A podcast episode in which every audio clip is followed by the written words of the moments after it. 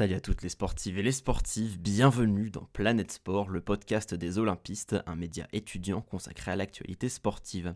Je suis Tristan Vanuxem, votre animateur, et on se retrouve pour notre épisode mensuel débrief des événements du mois de novembre.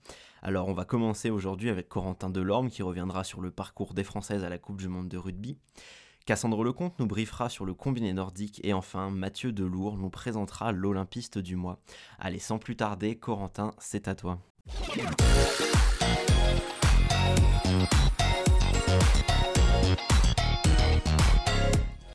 Ça s'est joué à un cheveu. Voilà comment on pourrait résumer le parcours de l'équipe de France féminine de rugby lors de cette 9 édition de la Coupe du Monde. Du 8 octobre au 12 novembre, les 12 meilleures sélections nationales de la planète s'affrontaient en Nouvelle-Zélande pour le titre mondial. Une fois de plus, la France a échoué aux portes de la finale. Pour leur 9 participation en autant d'éditions, les Bleus ont terminé à la troisième place, leur meilleur résultat en Coupe du Monde. C'est la septième fois qu'elles terminent à cette position, la troisième de suite. Depuis 1991 et la première édition du mondial de rugby féminin, l'équipe de France ne parvient pas à atteindre la finale et ce n'est pas faute d'avoir essayé. Alors, ont-elles atteint leur palier? Sont-elles confrontées à un plafond de verre qu'elles ne peuvent briser? La question se pose, mais la réponse est loin d'être évidente, car les Bleus ont montré de très belles choses au cours du tournoi.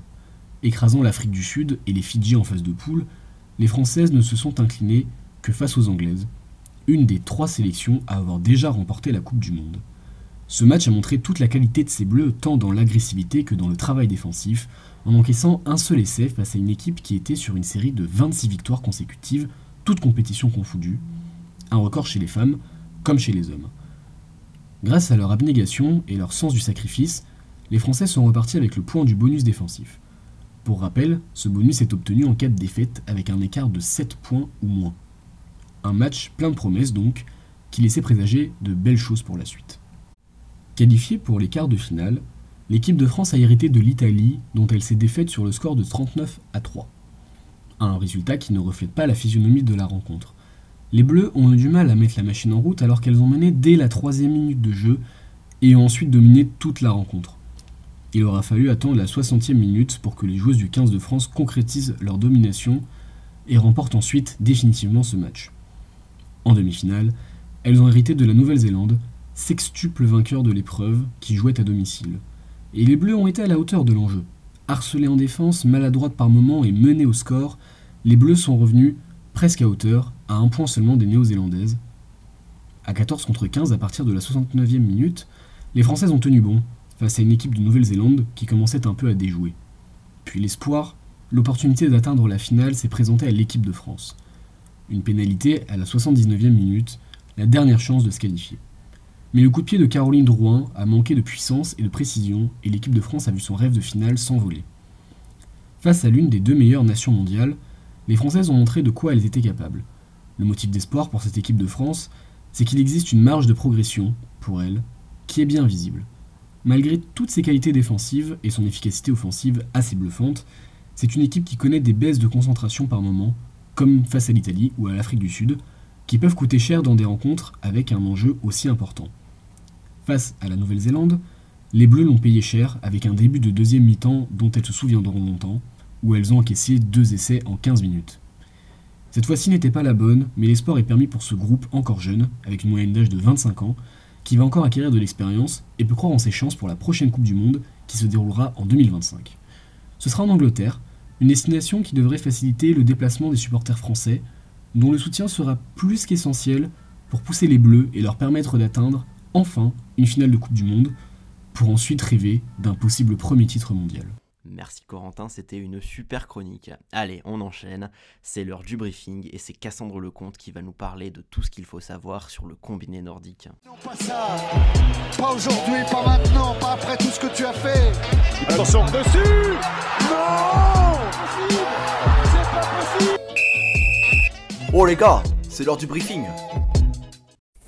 Nous sommes toujours en automne et pourtant la saison des sports d'hiver est déjà là. Je suis sûre que vous avez par exemple entendu parler du début de la Coupe du Monde de biathlon et peut-être même de celle de ski alpin. Mais avez-vous eu vent de celle du combiné nordique? Elle prenait place à Requin en Finlande pour sa toute première étape le dernier week-end de novembre. Mais tout d'abord, c'est l'heure de l'échauffement. Qu'est-ce que le combiné nordique? Eh bien, c'est une discipline hybride mélangeant le saut à ski et le ski de fond, un cocktail qui paraît à première vue détonnant, alliant endurance et explosivité. L'art de la discipline est donc de trouver un équilibre, puisque si on gagne en aérobie, on perd en explosivité et inversement. À moindre mesure, c'est un peu lorsque l'on demande à un décathlonien de sauter à la perche et lancer le javelot avant de courir à 1500 mètres. Pas simple. Dans le format classique, l'individuel, on commence par l'épreuve de saut à ski. À ce saut est attribuée une note qui suit deux critères la longueur du saut et la technique. Les écarts de points en classement sont ensuite transformés en écarts de temps pour l'épreuve de ski de fond. Vous l'aurez compris, les athlètes partent ensuite à la poursuite de la personne ayant fait le meilleur saut. Le premier qui franchit la ligne après 10 km gagne. Maintenant que l'on est dans le vif du sujet, laissez-moi vous poser une question. Si je vous dis combiné nordique, que me répondriez-vous? À n'en pas douter, la majorité de vos réponses se porterait sur Jason Lamy-Chapuis ou encore les Jeux Olympiques. Et vous avez bien raison. Cette discipline hybride n'est que peu mise en avant dans les médias traditionnels et surtout publics. Ainsi, à part lors des Jeux Olympiques sur France Télévisions, vous n'avez que peu eu l'occasion d'apprécier ce sport. Il est donc normal que la première image qui traverse votre esprit soit le titre du français Jason Lamy-Chapuis lors des JO de Vancouver en 2010.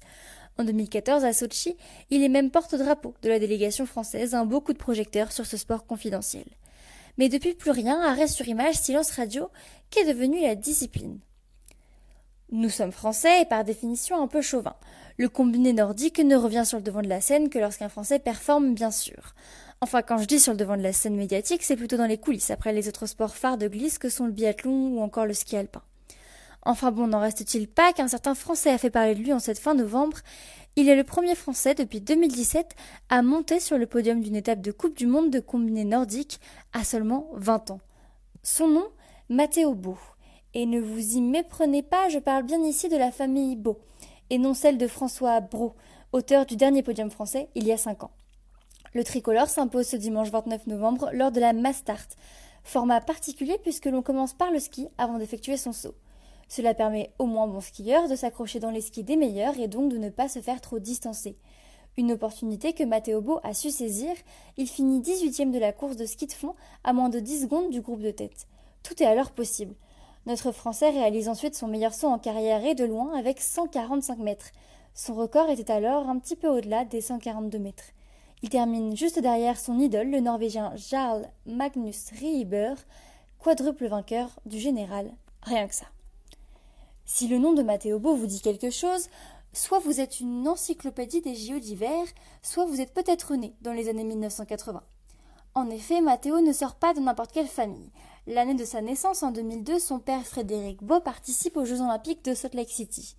Si Mathéo essaye toutes sortes de sports de glisse, allant du ski de fond au ski alpin en passant par le biathlon, c'est bien le combiné nordique qui retient son attention. Comme quoi, les chiens ne font pas des chats. Dès l'âge de 6 ans, il effectue ses premiers sauts. Il parle alors d'une sensation de liberté addictive pendant son envol. Le jeune Matteo marche déjà dans les pas de son père, puisqu'après avoir été vice-champion du monde junior et rookie de l'année de la Fédération internationale de ski pour l'année 2020-2021 en Coupe du Monde, il s'est ensuite envolé pour les JO de Pékin en 2022. Non content d'égaler son père, Matteo Beau veut faire mieux et affirme ses ambitions pour devenir le meilleur de sa discipline et pourquoi pas atteindre le Graal olympique. Pour ce faire, il n'y a pas de secret. L'entraînement, l'entraînement et, oh, surprise, l'entraînement. Avec plus d'une centaine d'heures d'entraînement par mois à raison de 20 à 30 heures par semaine, la préparation estivale est intense. Au programme, gainage, aérobie, souplesse et autres exercices typiques des sauteurs à ski. Ainsi, ne soyez pas étonnés de voir Mathéo dans la peau de bébé pour un porté digne de Dirty Dancing. Cet apprentissage de haut niveau est multiscalaire. Depuis son entrée au comité départemental en troisième puis en équipe de France il y a deux ans, tout est sous contrôle. L'alimentation, l'hydratation, la prévention aux blessures, tout a son importance lorsque l'on évolue au plus haut niveau mais je ne vous apprends rien ici. Une difficulté subsiste tout de même à son entraînement en France, le manque de concurrence de circuits ou même de lieux d'entraînement. On ne trouve pas de sautoir à ski à tous les coins de rue et le nombre de clubs en France s'en trouve restreint. Mathéo Beau envisage de pouvoir, pourquoi pas, rejoindre la Norvège ou le Japon, qui ont une culture de saut à ski différente mais surtout bien plus forte qu'en France. Si la France veut une équipe nationale capable de concurrencer les grandes nations, de faire des résultats pour attirer une certaine médiatisation, il faut davantage d'infrastructures. Mais pour les construire, il faut non seulement des fonds, mais aussi de la demande. Une demande qui ne vient pas en raison du manque d'infrastructures et de médiatisation de la discipline. Cercle vicieux. La difficulté d'accès rend donc le sport assez fermé. Cela n'est donc pas étonnant de voir une même famille représentée dans le sport sur plusieurs générations.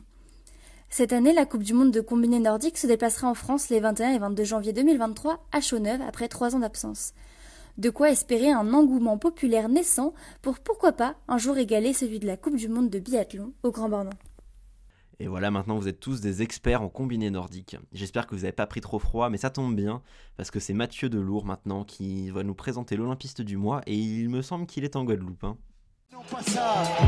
Pas aujourd'hui, pas maintenant, pas après tout ce que tu as fait. Attention, dessus Non C'est pas possible Oh les gars, c'est l'heure du briefing. Comme Paul Blanchard, l'un de nos rédacteurs, l'expliquait dans un de ses articles de ce mois-ci, Charles Caudrelier a remporté la route du Rhum 2022 à bord du Maxi Edmond de Rothschild, fleuron de la catégorie ultime. C'est pour nous l'Olympiste du mois. Ce mois de novembre a été marqué par la performance sportive de nombreux Français et Françaises, performances collectives ou individuelles. Mais la traversée du Finistérien relève de l'exploit, sportif et humain. 6 jours, 19 heures, 47 minutes et 25 secondes d'effort, rien que ça. C'est ce qu'il lui aura fallu pour rallier Pointe-à-Pitre depuis Saint-Malo. Il inscrit ainsi son nom au tableau des records de la route du Rhum, mais aussi à celui de cette poignée d'hommes capables de défier les éléments. Pour preuve, ses empreintes de main sont maintenant ancrées dans le sol des quais de Saint-Malo. Charles Caudrelier fait partie de ceux qui ont apprivoisé l'océan afin d'en faire un allié plutôt qu'un ennemi terrifiant. Mais pour fendre les vagues nuit et jour pendant près d'une semaine, pas d'autre solution.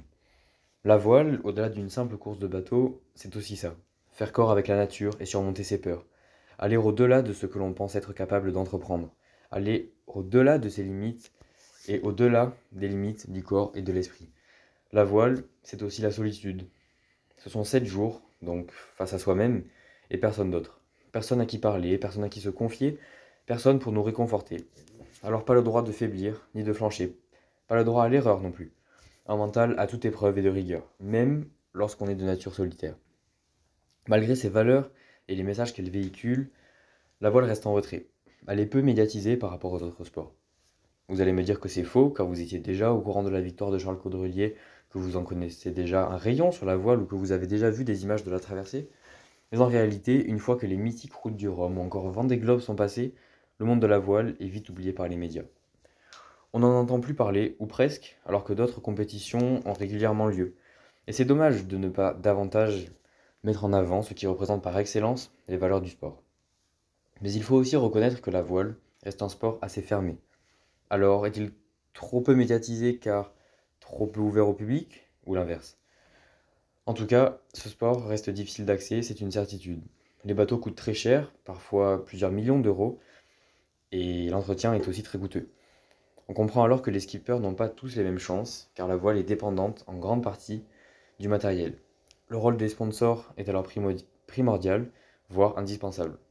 En clair, pas de sponsor, pas de voile. Mais ceci n'enlève en rien la performance physique et mentale de Charles Caudrelier, qui remporte donc notre humble trophée d'Olympiste du mois.